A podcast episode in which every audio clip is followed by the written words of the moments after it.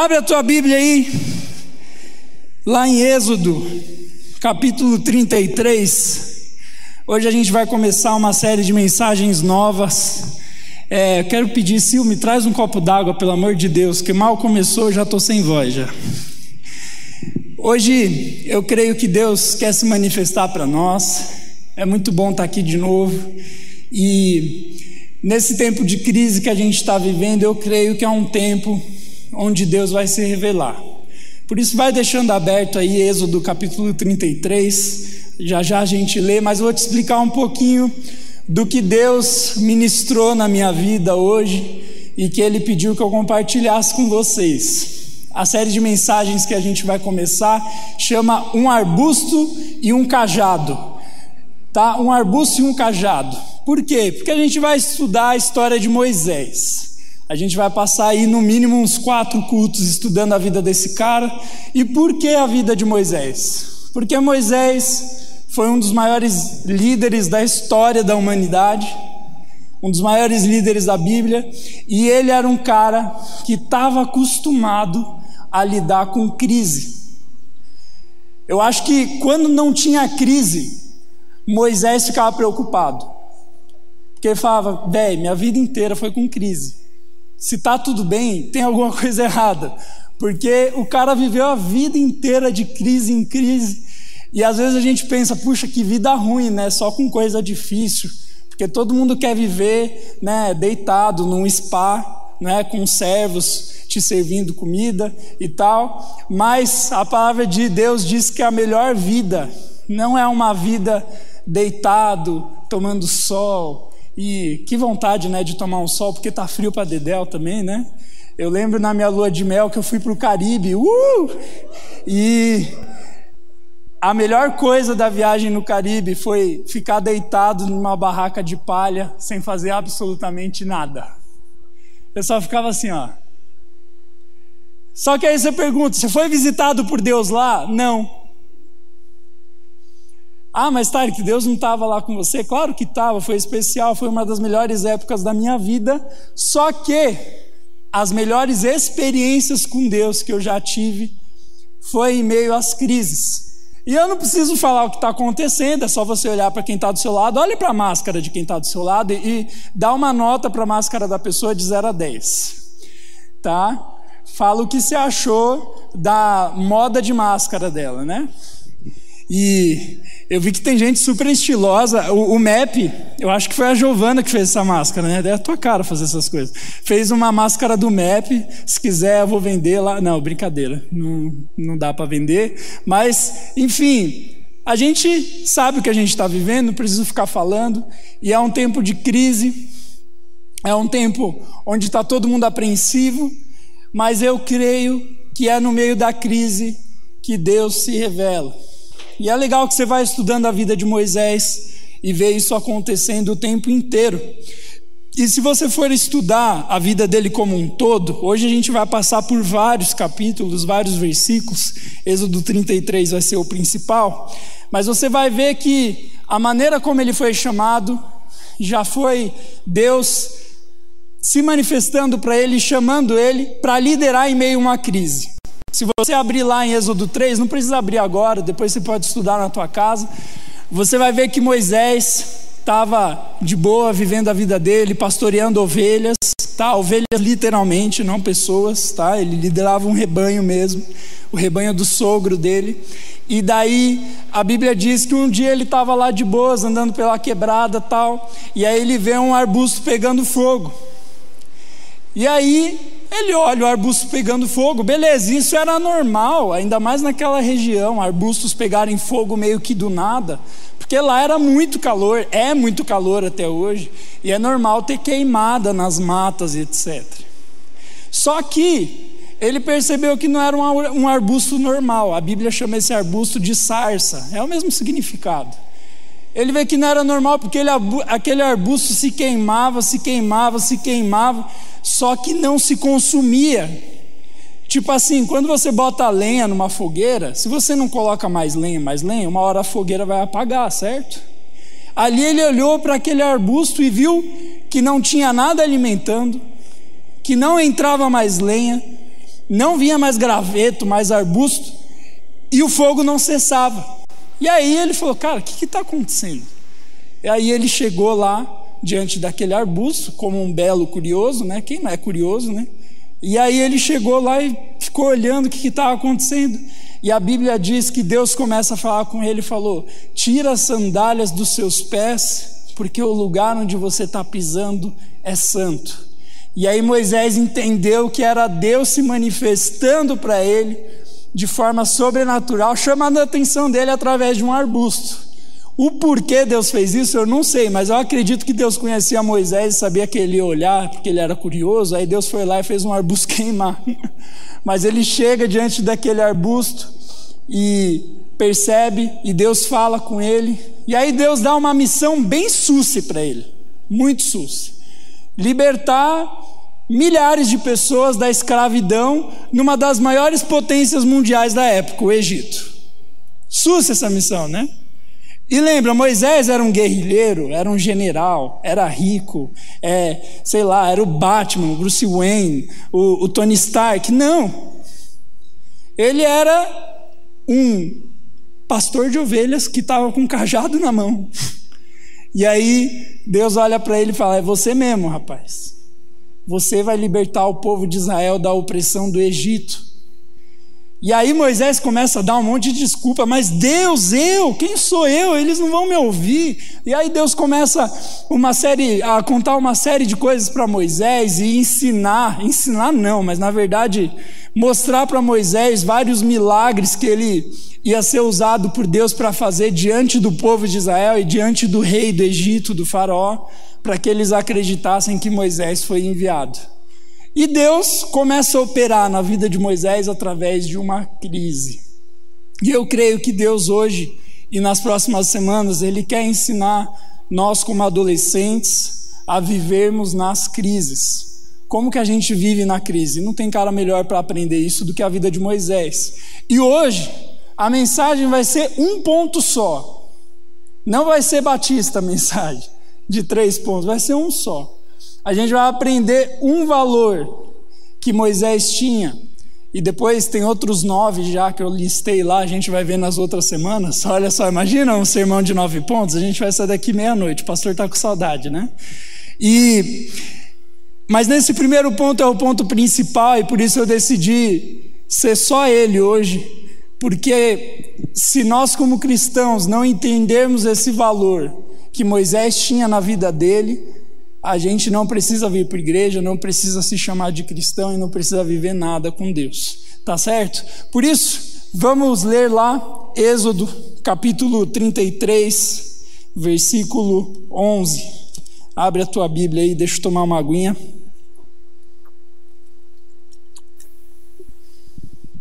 A palavra de Deus diz assim: O Senhor falava com Moisés, face a face como quem fala com o seu amigo.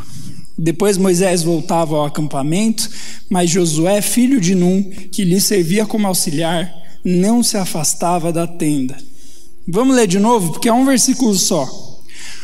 Lê em voz alta aí comigo. Quem não está com a mesma versão que eu, vê lá no telão que vai aparecer.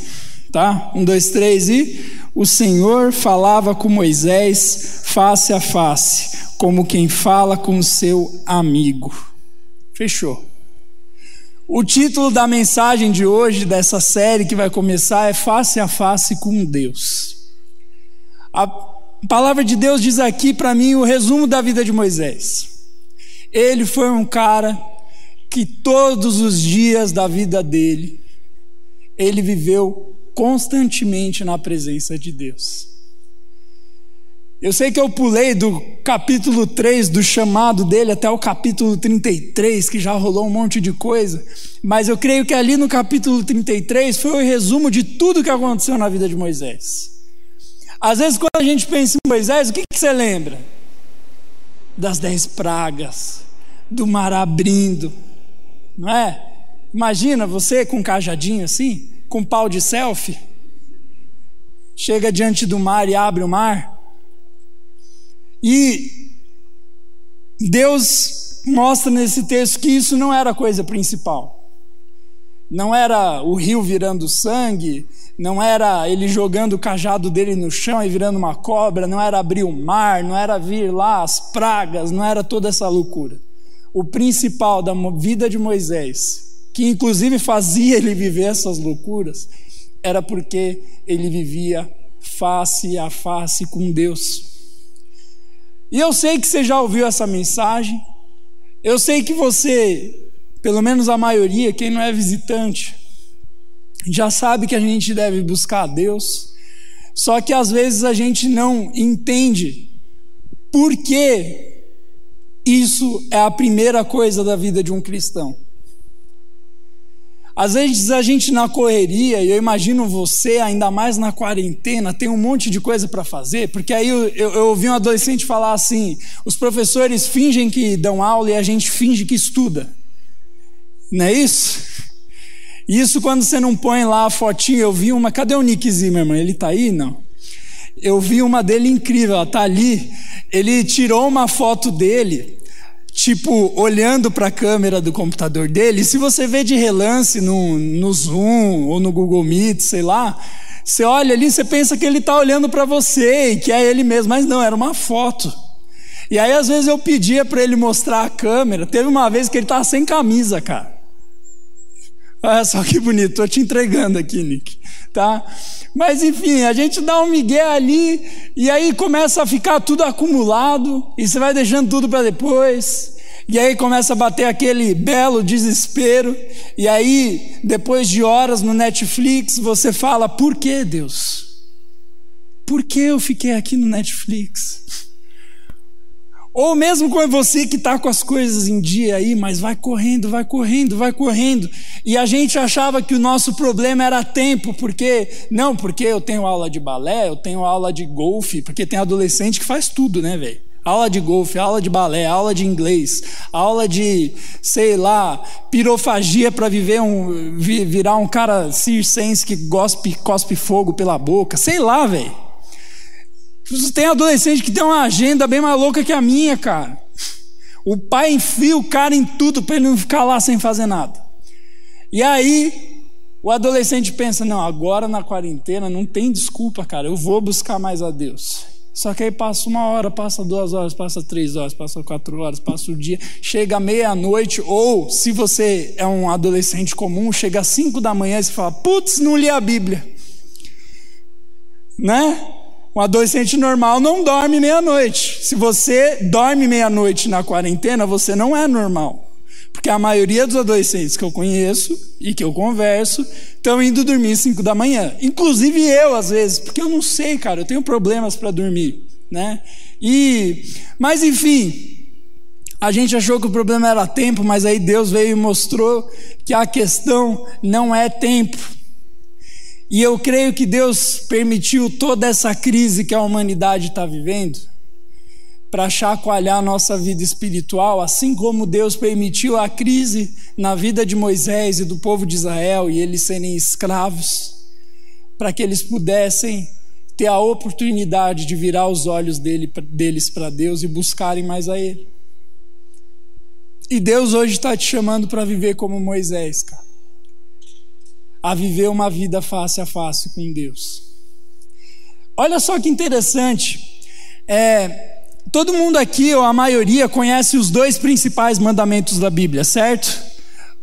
Ame a Deus acima de todas as coisas, com toda a sua força, com toda a sua mente, com toda a sua alma, com todo o seu ser. E ame o quê? Ame a teu próximo. E geralmente quando a gente pensa nesses mandamentos, a gente pensa que foi Jesus que disse eles, certo?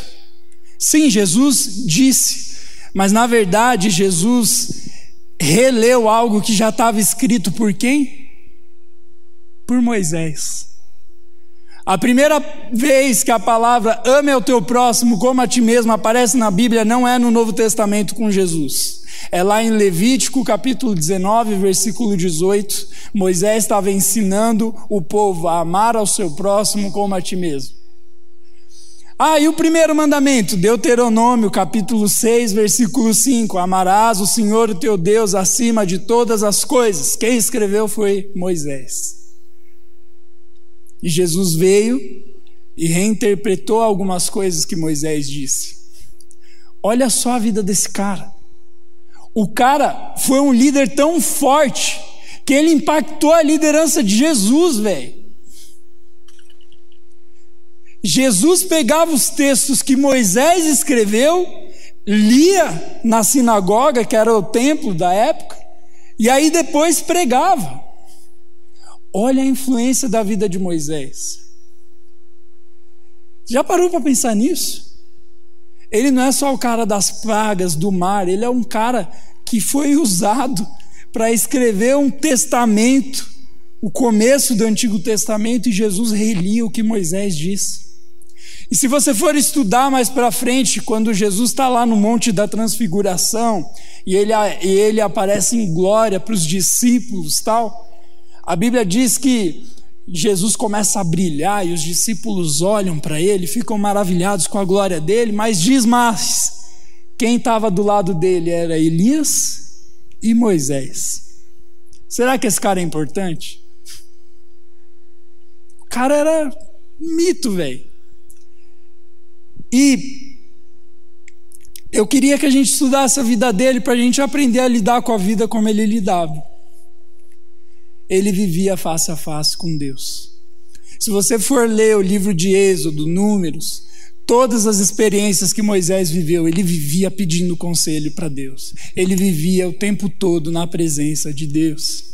E Deus começava a se manifestar em meio à crise.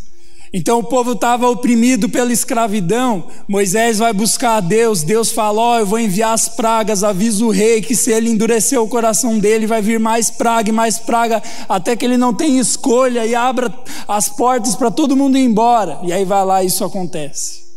Aí a Bíblia diz que quando eles estão fugindo da escravidão no Egito, eles começam a fugir, e aí o exército do Faraó começa a perseguir eles. E eles chegam diante do mar, e daí imagina, você com um bando de escravos, tá? Porque Moisés ele não podia se rebelar, sei lá, como uma pessoa normal pensaria, tipo, não, vamos pegar umas armas, entendeu? Vamos chegar no acampamento dos caras e bater neles, e sei lá, e, e sair guerreando e sumir. Não, não dava, os caras não tinham arma. Os caras eram escravos. Imagina, Moisés ia bater num soldado com o quê? Com um cajado. Ia vir o cara lá, sei lá, era como se o cara viesse com uma 12 assim para cima de Moisés e ele com o cajado: vem, velho, vem quente que eu estou fervendo. Não dava.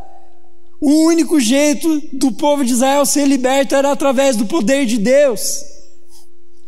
E aí ele chega no mar, que já tinha sido uma baita saída, se não tivesse dado certo, se o mar não tivesse aberto, já ia ter sido uma baita fuga, concorda? Um bando de escravos que conseguiu fugir de uma potência mundial sem armas. Dá para fazer um filme, velho. Só que aí eles chegam diante do mar. Aí pensa, se coloca no lugar de Moisés, mentaliza, mentaliza aí uma praia que você gosta, tá bom?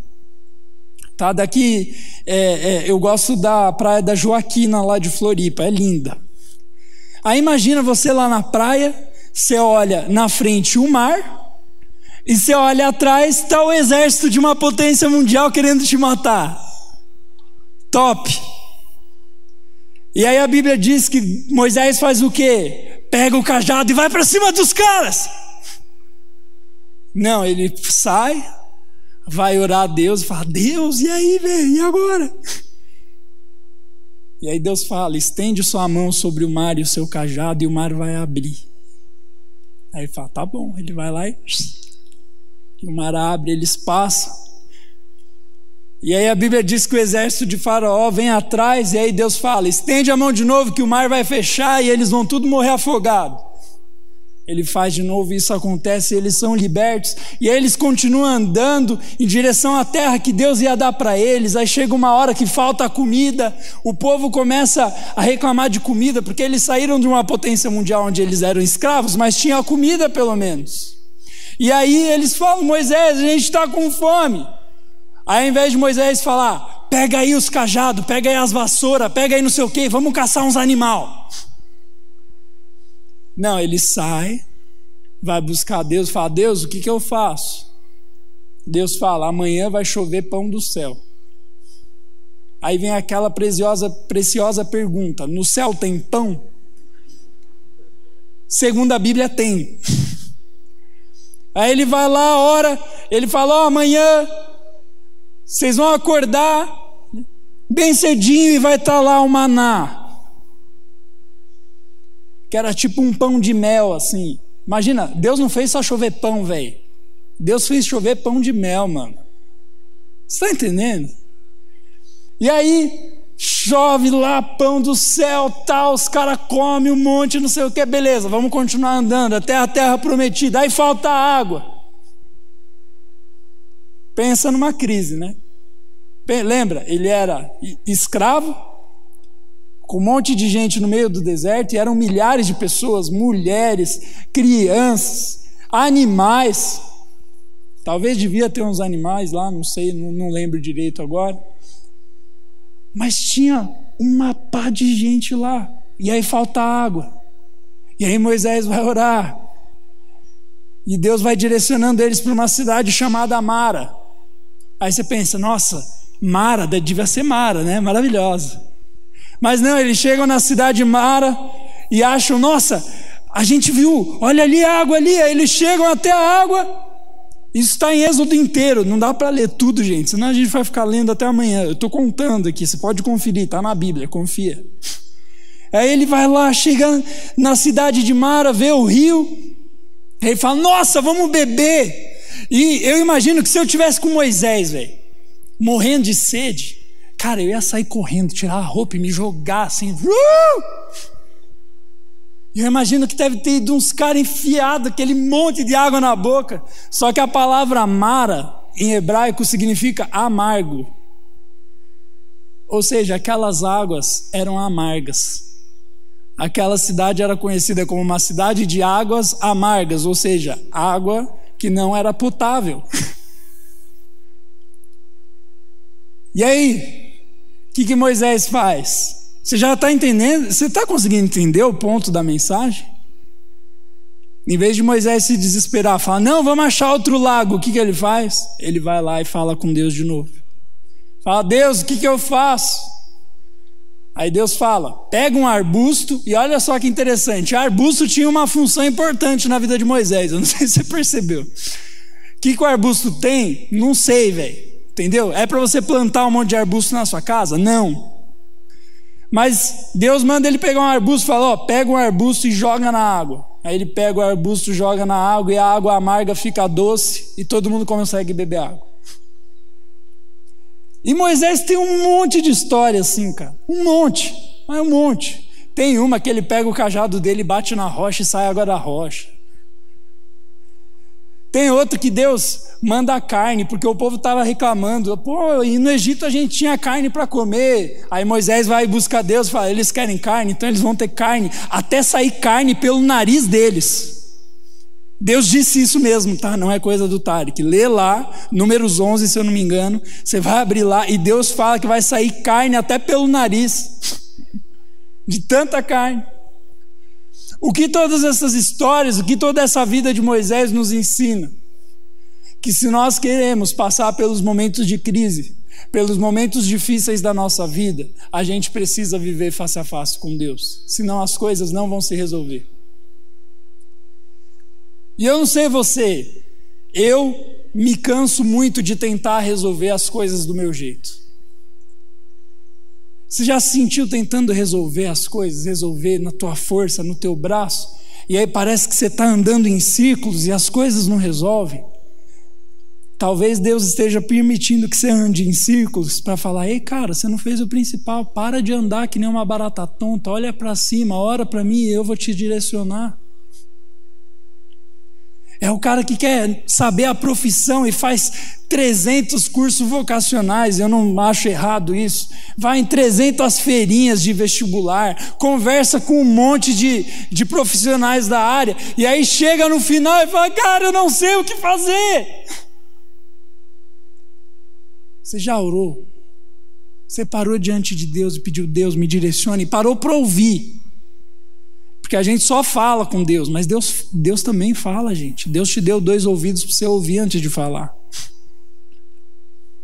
Para para ouvir e Ele vai te direcionar.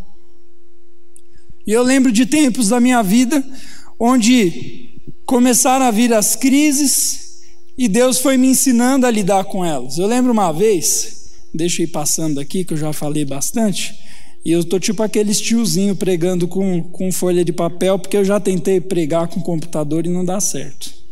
É, eu lembro de uma vez que eu trabalhava aqui na igreja, é, fazia três anos já que eu trabalhava aqui, e eu estava vivendo um momento de crise naquela época. Estava vivendo crise no ministério. Eu era muito novo, eu entrei no ministério, gente, com 17 anos. Eu já entrei no ministério direto e no seminário. Então eu sou novo, mas eu já trabalho faz quase 10 anos na igreja.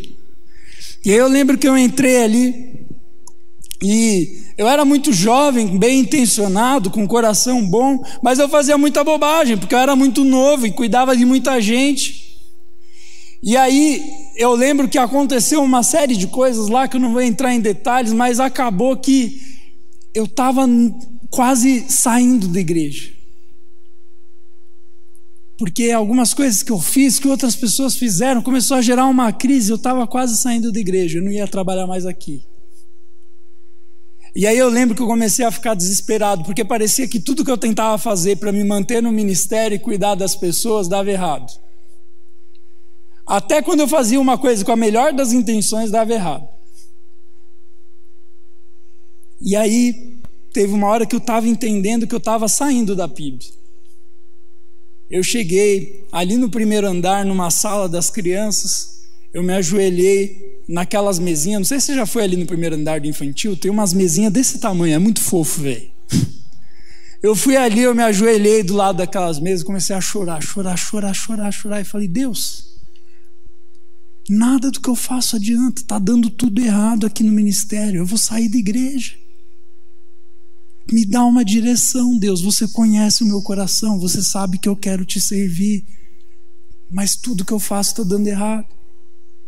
E aí Cara, eu lembro que eu estava orando e chorando. E eu lembro que, cara, eu mal terminei a oração, eu recebo uma ligação. Aí eu vou atender a ligação. Era o Lelo. Aí o Lelo falou: Tarek, eu tô com o pastor Pascoal e com o pastor Michel dentro do carro. Aí eu, meu Deus, vai me mandar embora. e aí ele falou assim: escuta, eu sei que está difícil aí no Ministério de Juniores, porque eu trabalhava nos Juniores naquela época, e eu sei que está difícil aí. Você quer trabalhar comigo no Ministério de Adolescentes? Cara, na hora que eu estava orando, na hora, eu estava chorando ainda. Aí eu, ah, quero. Chorando horrores e horrores e horrores, e foi tão especial porque no meio da crise eu parei de tentar as coisas que eu estava tentando e orei, chorei na presença de Deus e Deus na hora me ligou. Meio à crise Deus se revela, mas você precisa buscar a face de Deus, cara. Para de tentar fazer as coisas sozinho. Eu lembro de outra, eu vou finalizar com essa, porque o culto tem que acabar às nove. Vou avisar aí para a comunicação: ó, se passar das nove, pode cortar a transmissão que nós continuamos aqui. Mas você que está em casa, vem semana que vem, né, velho? Eu lembro que de outra situação, isso faz menos tempo, foi em 2017, quando eu, eu me tornei pastor oficialmente, ganhei o título de pastor e tal. E para você virar pastor batista, você tem que fazer um concílio. Concílio é tipo uma prova assim, que sentam, que sei lá, vem 100 pastores das igrejas de Curitiba batistas e eles vêm para te avaliar. Bem sossegadinho assim. E aí, eu passei seis meses estudando para aquela prova, porque eu tinha que decorar cerca de 200 perguntas, tá? Só isso. E tipo, não era pergunta assim, Adão tinha umbigo. Era pergunta tipo assim, quem criou o mal? Eu tipo, uh! E eu lembro que eu comecei a estudar aquilo, e isso era uma das perguntas, tinha umas 500 parecidas com essa. E eu comecei a ficar desesperado, e um dia antes do concílio, cara, começou a bater um desespero, velho. Um desespero, um desespero. Eu falei, cara, eu não vou passar. Eu tenho problema para dormir porque eu sou muito agitado. Eu consigo virar dias e dias, e ali eu tava vendo que o bicho ia pegar. Eu tinha que estar aqui na igreja, oito da manhã, eram três e meia, eu tava assim na cama. E eu, Deus, o que, que vai acontecer? Me ajuda, eu tô desesperado, eu tô com medo de esquecer as coisas, eu não dormi direito, eu vou ficar nervoso, vai dar ruim. Só que Deus já tinha me ensinado uma coisa: na hora da crise, você vai até Deus e Ele vai te responder. Eu falei, eu vou orar. Eu peguei na minha cama ali a minha Bíblia e pedi, Deus, fala comigo, eu estou desesperado. Estou precisando, eu não sei o que fazer. E aí eu abri a Bíblia. Olha só o texto da Bíblia que caiu quando eu pedi para Deus o que fazer. 1 Reis, capítulo 7, versículo 13 e versículo 15. Agora, Senhor meu Deus, fizeste o teu servo reinar em lugar de meu pai Davi. É Salomão falando, tá? Mas eu não passo de um jovem e não sei o que fazer. Era o meu sentimento. Teu servo está aqui no meio do povo que escolheste, um povo tão grande que nem se pode contar. Dá, pois, ao teu servo um coração cheio de discernimento para governar o teu povo e capaz de distinguir entre o bem e o mal. Pois quem pode governar este teu grande povo? O pedido que Salomão fez agradou ao Senhor. Por isso Deus lhe disse: Já que pediu isso e não uma vida longa, nem riqueza, nem pediu a morte dos seus inimigos, mas discernimento para ministrar a justiça, farei o que você pediu. Eu darei a você um coração sábio e capaz de discernir, de modo que nunca houve nem haverá ninguém como você. Deus estava falando assim: você acha que você é um jovem burro? Você é um jovem burro. Você tem razão. Só que eu vou te dar sabedoria. Não se preocupe. Foi isso que ele falou com Salomão. Eu estava igual Salomão, falando: Deus, me dá sabedoria, a prova é amanhã.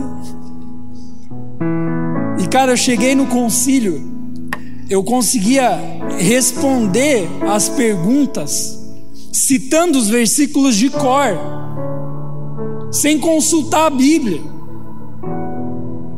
E cara, isso em 60 perguntas. E aí você fala, nossa, o Tarek tem uma memória incrível. Não, velho!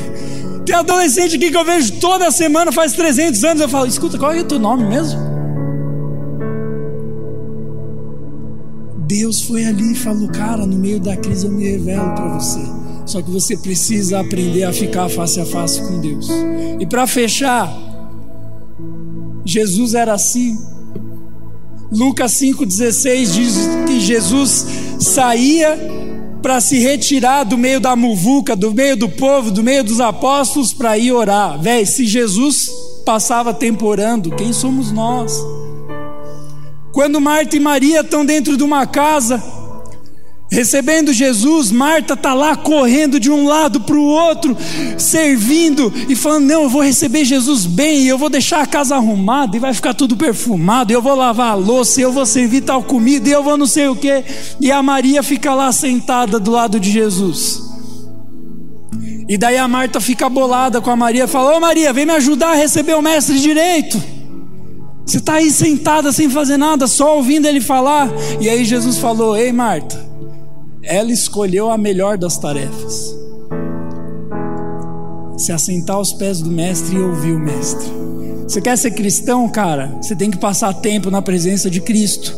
Se você não passa na presença de Cristo, você não é cristão.